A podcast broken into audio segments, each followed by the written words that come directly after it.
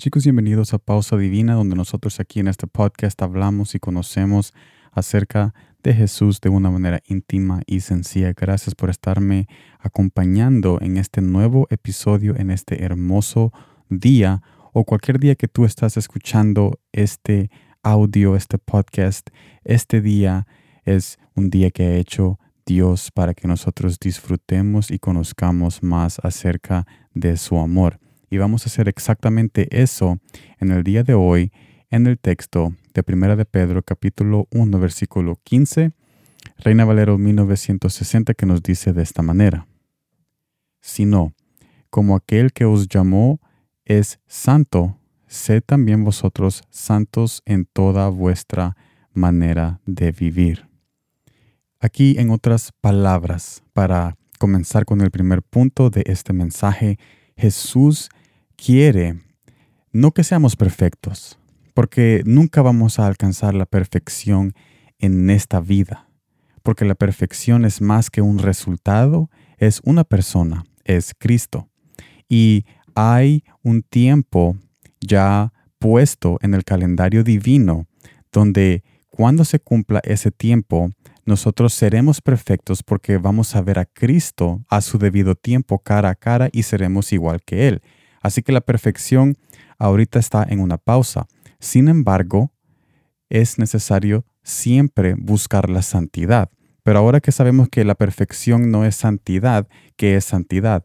Santidad es literalmente ser reservado, apartado, único, tal como lo es Dios, tal como lo es Jesús, porque desde toda la historia de la humanidad, Jesús es santo y ha sido santo y se ha enseñado santo a todos aquellos que Él se ha presentado para que esas personas sepan de que Jesús es un Dios único, reservado y que no hay otro como Él.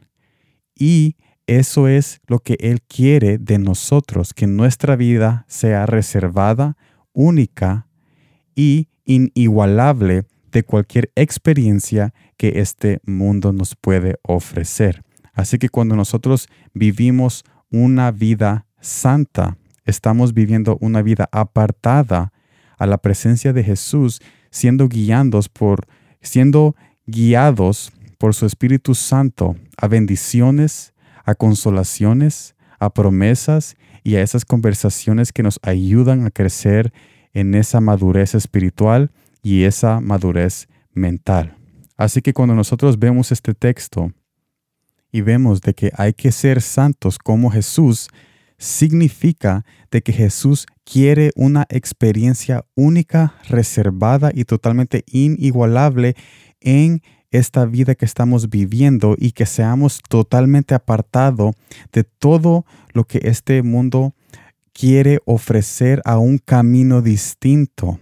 Porque no estoy diciendo que no vamos a ir a trabajar, que no vamos a comer cierta comida, que aquí, que el otro. No, no estoy hablando de las cosas externas. Estoy hablando de las decisiones internas que el mundo quiere que nosotros hagamos, que nos está alejando de esa reserva que Jesús nos tiene en esa reserva que es su presencia donde ahí somos protegidos. Jesús quiere que seamos santos, Jesús quiere que seamos reservados para Él y únicos para Él, así como Él es único Dios y Él es un Dios reservado. Y cuando digo reservado, cuando digo eso, digo de que no hay otro Dios como Jesús. Él también quiere que nosotros seamos de tal manera sus únicos hijos, sus únicos hijos y que no andemos rebotando, podemos decir, de padre en padre a otras cosas que totalmente nos están influenciando a tomar decisiones que nos van a llevar al camino de la muerte.